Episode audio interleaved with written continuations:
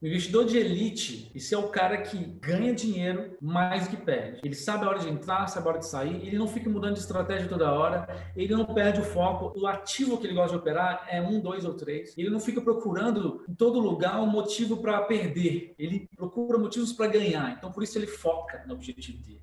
Ele foca só em uma cesta. Ele joga com uma bola só. Ele não tem duas, três, quatro bolas. Ele não tem cinco, dez cestas para poder tentar arremessar e acertar. Ele foca em uma bola, ele foca em uma cesta e é o que ele faz. Coisa que o investidor bom e ruim não fazem. O investidor ruim perde dinheiro rápido. Ou trader, ou day trader, o que, que você quiser falar, que, que você se intitular. O investidor ruim ele perde dinheiro rápido. O investidor bom, ele empata. Sabe aqueles jogadores de basquete ou de futebol que se nem fede nem cheira, ele tá ali só para tocar a bola pro lado? É o investidor bom. É o cara bom. Ele só tá ali para jogar a bola pro lado, para participar. Agora o de elite não. Esse ganha dinheiro e ganha muito dinheiro. Falando de esporte, hoje eu tô falando um pouco mais de esportes, é só você ver é, o tanto de jogador bom que ganhou dinheiro durante muitos anos no futebol, quando chegou nos seus 35 anos, perdeu a carreira e começou a perder dinheiro não se sustenta.